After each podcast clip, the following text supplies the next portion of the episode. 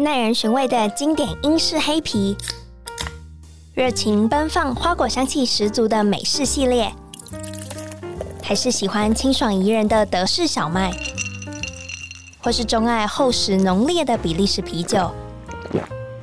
欢迎收听深饮啤酒，陪你探索来自世界的精酿啤酒，让我们一起从微醺中学习吧！Cheers！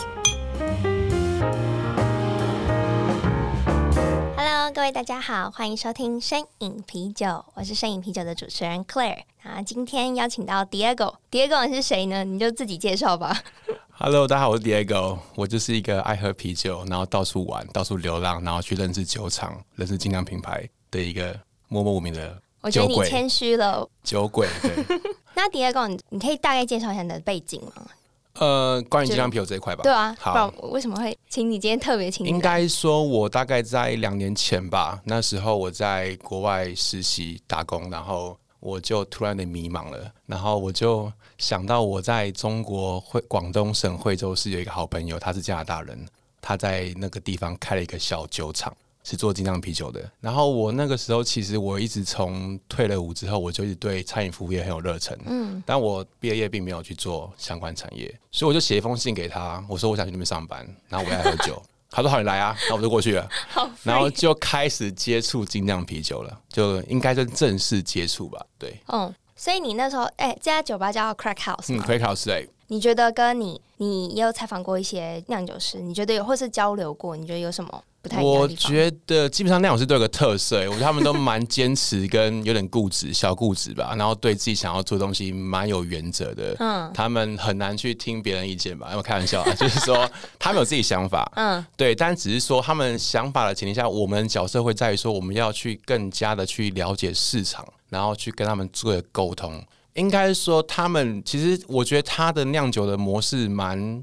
知道他自己想干什么就干什么，所以我会必须要提醒他说：“哎、欸，我们今天这一批你酿的不太好，我那样的不好，只说销售的层面上不太好，oh. 那你应该怎么做调整？”那这个是那两年在上班期间每天跟他沟通的事情啊。我还蛮好奇，就今天请 Diego 来，主要是希望可以了解中国精酿。可以啊，可以啊。因为当我认识你的时候，我们那时候聊就觉得哇，这真的是另外一个世界。就我从来就完我完全没有概念，中国精酿哪些品牌，哪些或是甚至在中国市场什么酒款是非常吸引人的。对我来讲，对，应该说我在中国开始喝精酿，所以我接触一定是中国精酿品牌，嗯，然后再是我们家自己酿的啤酒。那有时候下班会跟几个同行会去一起，我们叫做试酒局，或是品鉴局，或是试管局，就是说正式的感觉。没有，就是说什么叫试管局？就是你可能一瓶啤酒五个人喝，那一个人就是一个试管的量这样子。那我说我们叫试管局，对。那当然都是大家同行啦，都是业界的，嗯，所以我们就会去喝很多，比如说像中国几间比较大酒厂，像北京的话有金 A 啊、牛皮糖啊，然后武汉的话有十八号酒馆。然后深圳有 ET，广州有宝林，然后好像还有一个叫做稻酿丰收，这个酒厂我蛮喜欢的。他们家有一款叫伏魔 IPA，我个人爱。然后他们也是会出很多酒，就像是那种期待酒厂出新酒那种感觉。他们一出新酒，我们就会买来喝。那可能今天是谁开一个局，我们就一起插加入这样子，然后边喝边讲说这酒风味怎么样啊，好不好喝啊，喜不喜欢？OK，大概就是这种。算是下班后的小确幸。那中国像你刚刚提到的几家酒厂，嗯，他们都是国外酿酒师为主吗？还是有在地的，比如中国人？其实中国的酒厂大部分都是，如果我们讲一线城市好了，北上广深，嗯，很多都是国外酿酒师搭配一个中国的酿酒师合作这样子，一起开，一起开。对，所以我觉得在中国你要开酒厂或是开一个品牌，你一定要一个本地的合伙人，会比较轻松。对。会比较，所以像 Crack House，你是那个合伙人？哦，不是，我不是，我是去打工的，就是另外合伙人是一个惠州本地的人，对，嗯，那酒厂规模是这种大型，蛮大的。呃，我们的一个发酵槽的设备是五百公升，所以算小的啦，嗯、但是就够这个城市的量是没有问题的。够一个城？你说我们小城市啊，啊小，小城市，对，我们有八个发酵槽了，应该说四个发酵槽，四个清酒槽，然后我们的冰箱很大，所以可以。呃，储存我们酿好很多的酒，对啊，所以够了，是够的。那像是 Crack House，比如说热卖的呃酒款，大概有哪一些？哦，我们卖最好的是一个白啤酒，我们叫做比利时小麦风格，它叫做客家白啤，是我们卖最好的一个。客家白啤，对，因为其实惠州它是有客家人、有广州人、有潮汕的那个城市，所以说我们会经常去找一些呃，让这个名字会让本地人有一些共鸣的，所以我们叫客家白啤，那是我们卖最好的。我最高一个晚上可以卖六十升的客家白啤。哎、欸，我这我觉得这个太太惊人。所以就是我觉得我们的量是可以的啦，就是就一个本地的小型酿造厂来讲是还不错的。那你觉得受就是当地人喜欢的原因，是因为它很比如说果香清爽？好，对，第一个喝起来不会苦，很顺口，清爽。然后我觉得这几个要素只要符合。一般人都会接受，对啊。嗯、那如果你在喝精酿啤酒来讲，当然比较好入口，像是水果的啤酒，或是白啤酒，或者是啊、呃、cider 西打酒，都是属于让一般人都可以好接受的一款风格，对啊。所以就不会偏重，比如说女生比较喜欢，就是男女其实基本上都都可以接受。但其实中国喝酒的一个氛围来讲，跟台湾真的差蛮多的。比如说，他们一定要玩游戏。所以说，我们店的话，很多人客人都会玩骰子。你说你们会背骰子给客人？呃，对，这是基本的标配的。欸、所以他们就会来边喝酒边玩骰子。那他们在喝酒玩骰的过程中，当然你不能喝个太重的。嗯，你如果喝了一个 stout 或是一个比如说 barley wine 大麦酒，你可能玩不到几轮你就挂掉了吧？对。所以他们就会选择一个比较适合入好入口、轻松易饮，然后不会太高酒精度的酒。我觉得是不是这么讲的话，中国的饮酒的，比如说会到精酿酒吧的人，他对于精酿本身的接受度，他觉得跟商业啤酒没有太大的差异，他是可以接受，因为他们拿来配游戏的话，他们是可以接受。我认为他们就是觉得只要酒都可以。那我们身为金酿酒吧的经营者，我们会希望说，可以借由他来的这次的一个喝酒体验中，我们可以让他认识什么是金酿啤酒，这也是我们很认真在做的事情。嗯，他有机会来，我们就认真讲。那他如果愿意再来，我们很开心。那如果他们下次来之后不玩骰子，我们更开心。对，原来玩不玩骰子是一个很标准。其实这个对我来讲超奇怪，但是我也适应了啦。他们就是你知道，广东人喝酒要玩游戏啊，然后他们就是要边喝边玩，把对方喝到挂掉，然后他们就会觉得很开心，觉得是安排到位，然后把你安排的明明白白，你今天很开心，你喝醉了，好耶，任务达成。对，所以他是比如说商业聚会嘛，或者就朋友，然后今天也他们是会吃东配吃的吗？还是怎么样？呃，就我的想象，就是，就我们那个城市的一个晚上的一个套路来讲，他们会先去吃饭，吃饭可能先喝了一点白酒或洋酒，然后会喝了所谓的不上不下，然后这个时候就要去酒吧再来追酒，补充酒精。那这时候就是一个第二场，那第二场酒吧完之后，可能会到第三场，可能去所谓的闹吧，有点像是 club，或他们去玩。那玩完之后再加个宵夜，所以他们基本上如果今天出来玩，会有四团要玩，对，从晚餐酒吧闹吧到宵夜，那都在喝酒，对。我觉得我很想说，就是好累哦，可是其实很精彩。其实很累，对。那我们店的话，就是负责第二场的这部分，对。所以主要，反正主要今天晚上就是要醉，也没有。对，就是要醉。那我观察，如果今天全全都男生的话，可能就还好；但是如果今天有男跟女客人一起出现的话，就会喝很多。那天生意就会很好。对，对 对，那一桌的生意就会很好，对，大概是这样子。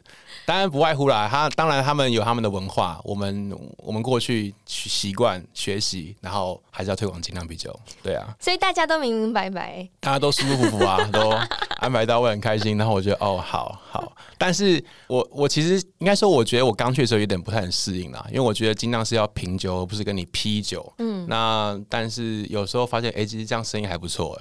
但是你就会很挣扎，你说啊，我今天卖这个酒，居然跟你这样子喝，好像。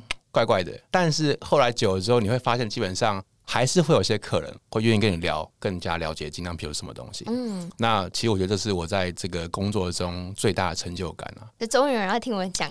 对，不是应该说客人可能很多种，那有人每个人来的目的不一样，那我只能说慢慢的长时间在这边，然后去。认识到那可能那五趴或十趴愿意了解精酿的人，那他们反而会带更多朋友过来，去让他的周围朋友认识什么叫精酿啤酒，这个是我很开心的。我觉得这样子还蛮有，就这样蛮有意义的。呃，应该说我们做精酿相关产业，我们如果今天可以让一个客人，他会跟你说：“哎、欸，Diego，我认识你之后，我就开始喝精酿啤酒。”这个是非常大的成就感呢。嗯对啊，真的能理解。对啊，这个是一个很开心的事情，因为像我以前在接触金藏前，我酒都是乱喝，我不就喝醉就好了。但是原来发现啤酒它这么有趣，它可以有这么多的风味的变化，然后就会慢慢的喜欢上它。你会开始去了解它，像你以前会了解你要去喝红酒或威士忌一样的感觉，对啊。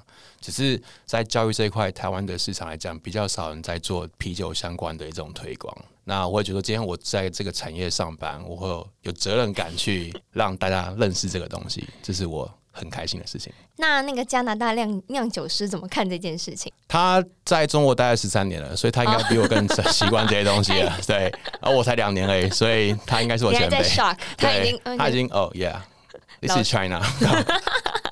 没有开玩笑啊，就是他都习惯了啦。那你们在呃店里除了白啤之外，还有就是哪些？比如说风味上是比较？呃，我们店的话有大概有十二个酒头，嗯，我们大概风味来讲，可能会有两款的 IPA，可能一款是比利时的三倍，或是黄金强，他们叫三料，哦，然后或者是有一款大麦酒，或者是有两款 Stout 轻的跟重的，然后大概就这些酒，或是 Amber Ale。一个琥珀的艾尔，或者是一个美式的 APA 都会有，其实还蛮全面的，其实非常全面，对啊，从比利时到美式，对，都有，这些都有，对，都有。那你一最一开始就是是怎么样接触精酿？你刚刚一开始有说你可能就也不太懂，就随便乱喝，嗯。那到后来你到了中国才真正认识精酿，是那个酿酒师一步一步带你学吗？没有诶、其实说，我觉得做什么行业，你必须要很专业的去了解你在干什么。那我会给我自己一个时间，说我可能要花，比如说呃三个月，我让我自己在这一块上面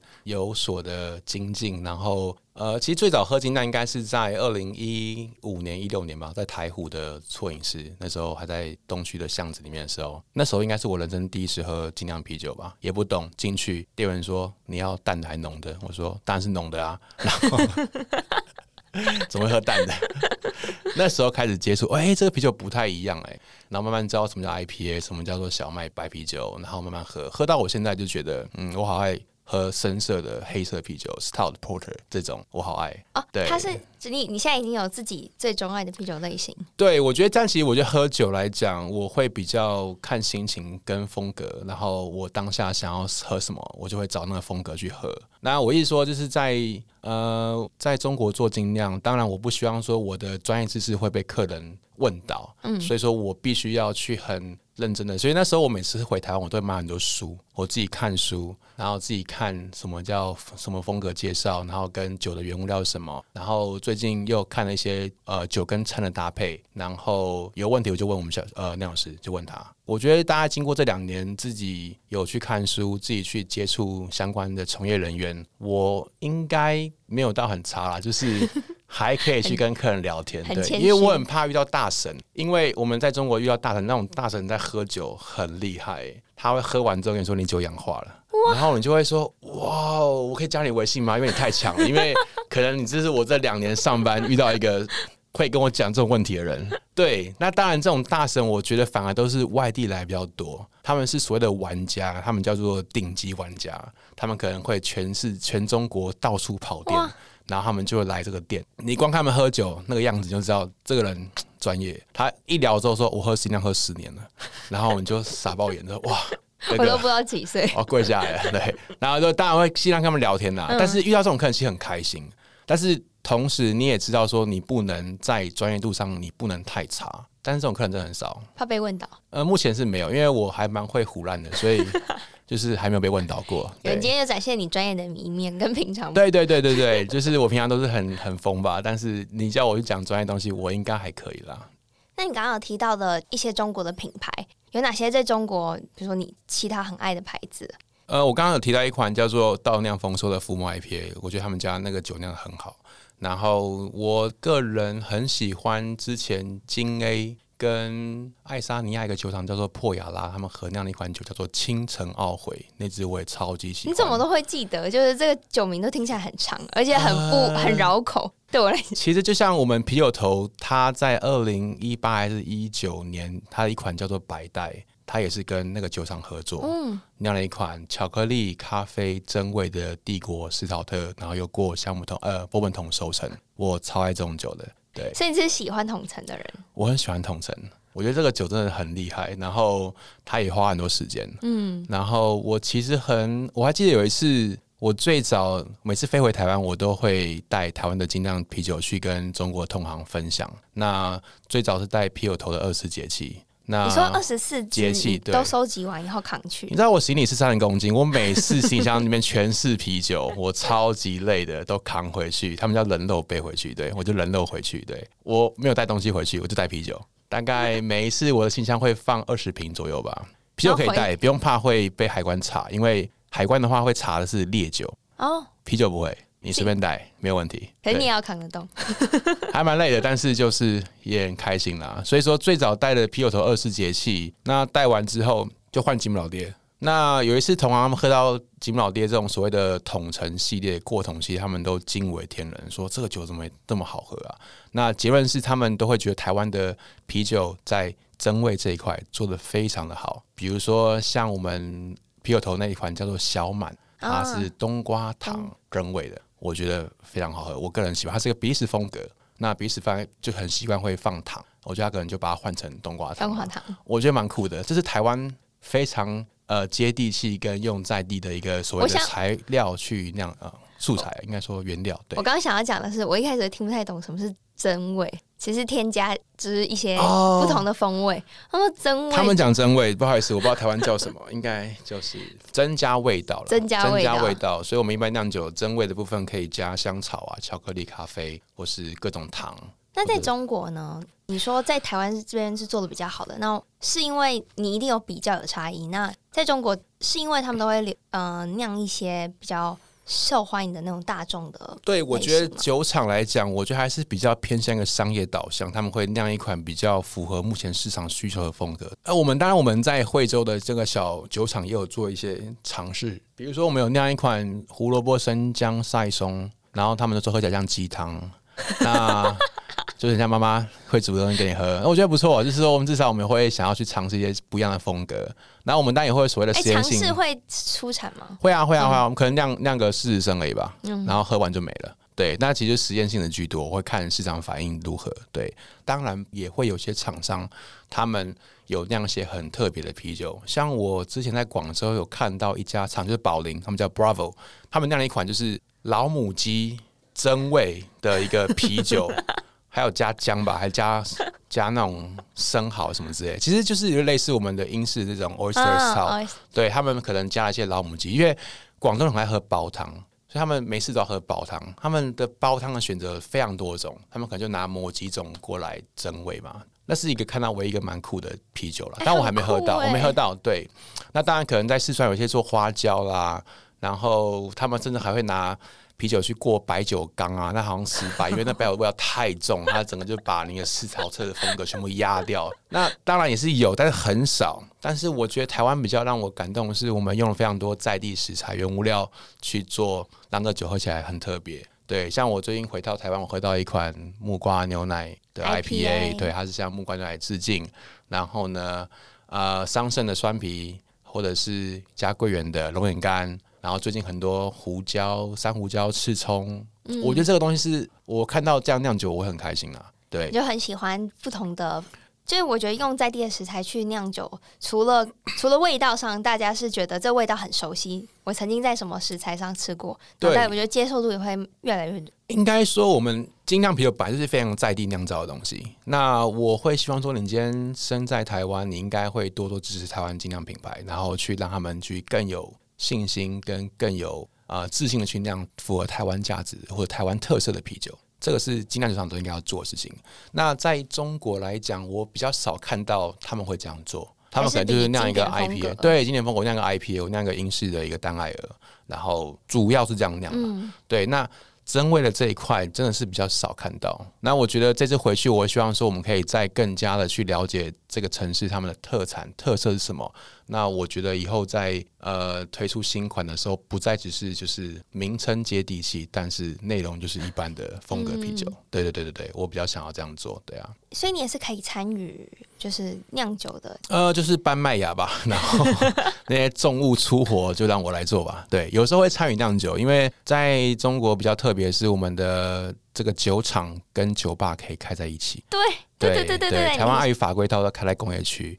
那我们就可以就是一个后面就是厂，前面就是酒吧，所以有时候他们可能今天酿一款酒花的时间比较久，那我可能下午就在那边帮忙，就是打杂啦。但是也大家知道他们怎么酿酒啦，对，几个过程啊，然后有时候都会跟他一起讨论啊，看这些酒怎么样去酿造完成，准备工作，然后到进发酵槽之前，我大概都可以知道他们在干嘛了。但主要我的工作是负责酒吧营运营的部分，营运的部分。所以呃在店里，只有你一个台湾人。嗯，对，只有我台湾人。然后我觉得还蛮酷的啊。然后 这么心虚？不会不会，我觉得台湾人很骄傲。我就是在那边上班。其实我觉得他们的客人对台湾人的包容都非常非常的高了。他们需要包容。也不是说我觉得比较包容，就是说他们会觉得啊，同胞你好，然后我就说哦 OK，然后他们就对你会比较好奇啊，会对你比较感兴趣啊。那我觉得有些优势啊，你可以更加的去跟他分享精酿啤酒这个东西。对，他比较愿意听你讲，他们觉得我们声音很温柔。喂，我知道，我知道。对，他说天哪，你声音比我女朋友还温柔。我说真的吗？OK，就是说我也有长头发。对，长头发，但是我有胡子哦，没有开玩笑。就是他们会比较对你有兴趣。大家呃，听众可以想象一下你的你的长相，可以借由声音。其实我蛮特，其实我蛮故意去让我自己看起来这样子。我觉得那是一个非常会让人家印象深刻的。应该不止印象深刻吧？就是你可能远方，我就说 Diego。可能吧，因为我其实就是蛮小心机吧。就是我在那个城市，应该全部的男生只有我是这样子吧。嗯，所以大家就会辨识度非常非常高，然后刚好可以推广我们在干什么。大家就会对我印象深刻，而且我觉得你这一趟回来，也因为你一直接触到很多酿酒师跟酒吧老板，我觉得这应该也是对你来讲，就是另外一个启发。应该说，我很不要脸去跟他们到处去攀关系，然后 没有啦。就是我觉得从二月份回到台湾，然后就开始想说，借由这个时间去，我可以好好认识台湾精酿品牌。所以那个时候常跑金毛地的宜兰酒厂，然后台北的话，我很爱去 Beer to Go。嗯，呃，那个老板很神经病，我觉得很好笑。对，然后又明上一次有来，对，我知道，我知道，昨天也去找他，前天吧，看他跟他聊天吧，啊，又明跟他龙，然后还有大稻城的金宝店的店，那个我也蛮喜欢去的。然后像是巴格比尔或是 Beer Rush，全绝台北。这个节都是我会在台北出现的地方吧？对，就是都跑精酿啤酒。那除了呃采访酿酒师，你最近还对精酿是不是有什么贡献？想帮你铺梗？哦，可以啊，就是感谢我最近有在拍一个频道，YouTube 频道，我们叫做“醒醒吧 Super Sober” 的一个频道。那这个频道会这样拍，是因为呃认识一个好朋友叫 Molly。然后我们都爱精酿啤酒，然后刚好他们也有这个想要拍片的一个打算跟想法，那我们就说好吧，那我们就来拍吧。所以说，我们这个影片主要都是这个频道主要都在推广，应该说介绍精酿风格。是个 YouTube 频道。对对对，是个 YouTube 频道，对，可以搜寻“星星爸 Super Sober”。你看一个很奇怪的男生跟一个 很漂亮女生在那边喝啤酒给你们看。那基本上我们主要是想要说，我们希望可以让朋友看到之后，你去精酿啤酒吧，你可以就是呃知道你会喜欢什么东西，或是你该怎么问问题。或是你该怎么去把你想要的跟店员说，嗯，你就可以很清楚的明确找到一款适合你的啤酒，大概是这样。因为我相信很多人去金酿啤酒吧，他可能看到冰箱六个冰箱里面一堆啤酒，我根本不知道选哪一支，一堆问号。对，那我希望可以看完我们的影片之后，你可以就清楚的让这问号不见了。而且你总共一系列有十八堂课。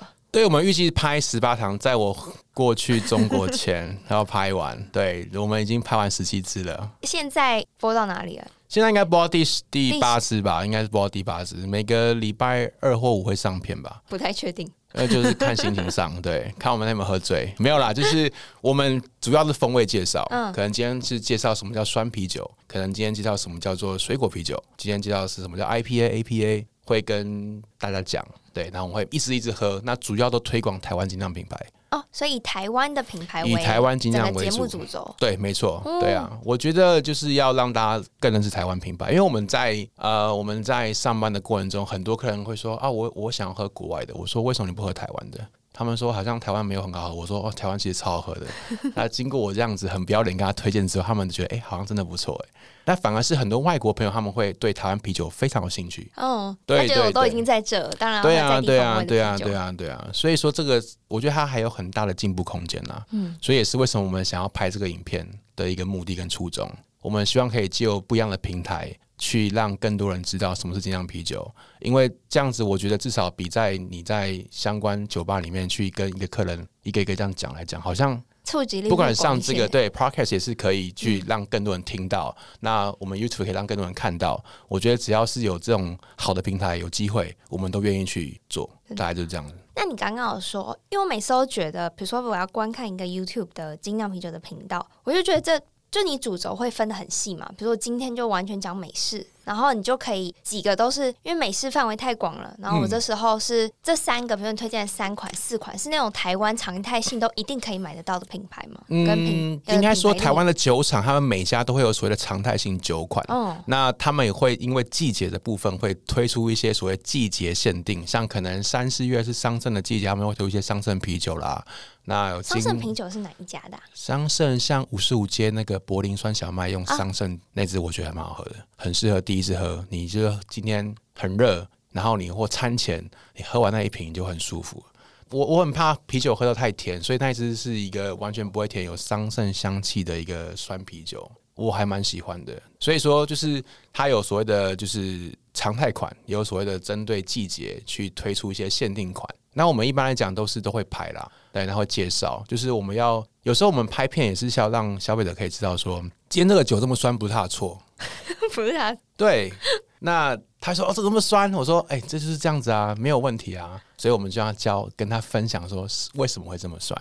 就是我常跟客人说，你不能说你今天喝苦茶，你觉得很苦，那我觉得很不公平。我们要帮苦茶平反一下。对，你说 IP 很苦，对啊，一定苦啊，为什么我们加啤酒花？那不是他的错啊。我觉得有，我觉得真的是需要，也不能说教育，就是让消费者更了解。分享，分享我不敢用教育这个字，我等下被泡，就是我们分享，对。然后你越懂，就跟我觉得喝咖啡一样，大陆就要科普一下，对，咖啡一样，对啊。我是喝不太懂啊，可是原来咖啡有中浅焙。对啊，我很爱喝咖啡。其实我这很简单，我只喝水、咖啡跟酒而已，就是 然后不吃东西。会吃啊，会吃，会吃，会吃东西。但是我觉得就是跟咖啡一样，有浅焙、中焙、深焙。所以你今天喝咖啡，我相信台湾也是经历过咖啡要加糖跟奶。一个过程，嗯，那到现在大家喝单品，好会追求不一样的豆子。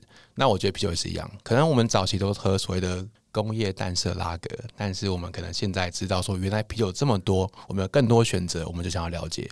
那这时候，咖啡师、我们的精酿酒吧相关从业人员都。很乐意的跟你分享，对，我很想要偷偷透露九月四号，可是虽然听众没有办法参与到，可能，但是我可以讲一下我们九月四号干嘛嘛？对，一定要讲啊，这很值得。好，九月四号我们要办一个 Bye Bye Party，然后我呢就会邀请我从二月份开始在台湾期间认识所有酒厂精酿相关从业人员、酒吧老板、酿酒师、业务来我们的醒醒吧喝酒，然后互相玩游戏吧。而且它不还不是对外开放的酒吧，是一个私人的，欸、应该都我认识的人啊。对，那你要来可以，我很欢迎。对我没有任何的，就是 那个冲突感是让我很期待的。我觉得其实，我觉得我很乐见台湾的精酿品牌会这么的有趣的，大家都在互相交流，嗯、然后也不会说哦，你们家好像很厉害一样，就是大家会互相调侃，然后大家互相闹一下，然后让这个产业变更好。就是不会说，哎呦，他是那一家的，我我哦，就是没有竞争关系，不会这么。我们是良性竞争，我是很开心，对，大家都跟对方开玩笑，然后我觉得当下九月四号那晚上应该会很欢乐吧。好期待哦！对啊，我其实我想玩一些游戏，哎，对啊，你一定要。比如说，我要找吉姆老爹过来，然后我给他喝 盲饮喝三支 IPA，说哪一家是你们家酿的，然后如果你答错话，你送我两箱。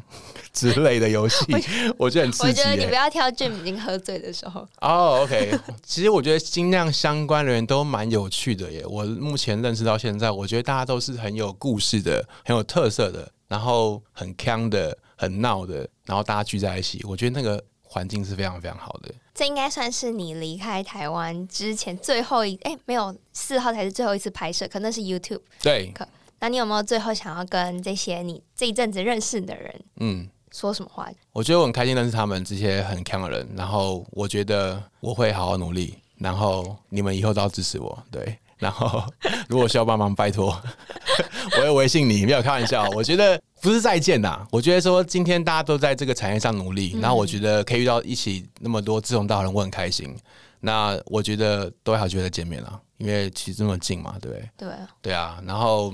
呃，其实有点不舍，因为我觉得台湾真的是我的家，我很爱这个土地。但是我也知道说，如果今天我去其他地方发展，我可以把这样的精神或者是这样的一个热忱去分享给以外的人。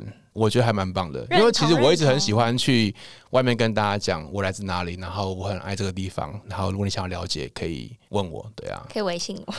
因为就是我蛮喜欢跟别人讲故事的啊，就是也不是讲故事，就是讲一些年龄大比较大啊，就故事啊。我以为我只是要跟你说嗨，然后我们就讲了半个小时。对，就是蛮常会有这种状况。对，那有时候真的很忙，不好意思，我不能陪你聊天。对，就是忙归忙了，但是当然我相信，就是说我们今天在。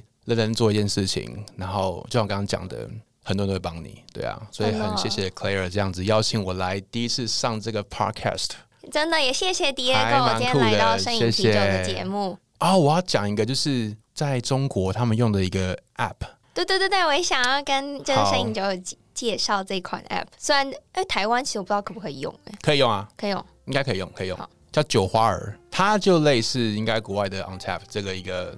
有很像 ABV 精酿啤酒的百科，很像这个百科，但是他们比较像是，它算是一个可以让你讨论、玩家互相交流的一个地方。哦、你可以把这个酒的风格、你喝完的想法写上去评分，然后他们会给你一个点数积分，然后积分可以换免费的酒。所以直接到店家可以去换免费？不是，他会寄给你。哦，好酷、哦！你在那个那个 App 上面，你这样子累积的积分，然后你就可以换免费的酒，嗯，然后还可以在那个他们的线上商城购买精酿啤酒。他直接送过去给你，对，合理啊，不然你在中国，你想要喝远方的，对对对对，这真的是找不到。所以说，基本上我到任何一个城市，我都会打开这个酒花儿，然后去搜寻这个城市最热门的一间啤精酿啤酒酒吧。好，好像那个酒的 trip，对对对对对，就是这样一个一个让你知道说，我现在可以去哪里喝酒这样。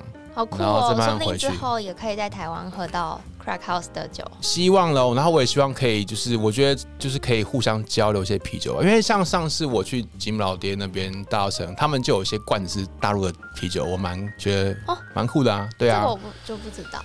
他们有一个叫做黄河水的浑浊 IPA，这名字我取得非常好，因为黄河这么浑浊，它就叫黄河水。对我觉得蛮酷的，对那个其实还蛮好喝的。好，对，不过现在去还有吗？应该是有啊，有那个常态款，对，常态款，对啊，所以我觉得这个酒的这个旅程是永无止境的，对啊。我真的想要跟你说拜拜，可又舍不得，听了好多好精彩的故事。还好啦，就是如果你喜欢跟我们聊天，可以多多关注这个平台，这个叫做 Claire 摄影啤酒，然后我相信他未来也会深邀请更多相关的人。没错，就酒界的。各种不同，可能是酒吧老板啊，酿酒师，我就觉得很多故事都值得被听见。对，他们就是讲到酿酒，可能就会很有精神，然后跟你你整个人一百八十度大转变。呃，应该是吧？对，就是我一般来讲就是精神。对啦，谢谢。然后我希望可以让这个平台让更多人收听到，然后也相信呃这个产业会越来越好。然后如果真的对啤酒有兴趣的话，可以去订阅我们的频道“信饮吧 Super Sober”，也可以关注 Claire 的摄影啤酒。好，那今天节目就到这里，谢谢谢谢 Diego，谢谢 Claire，谢谢大家，拜拜，拜拜。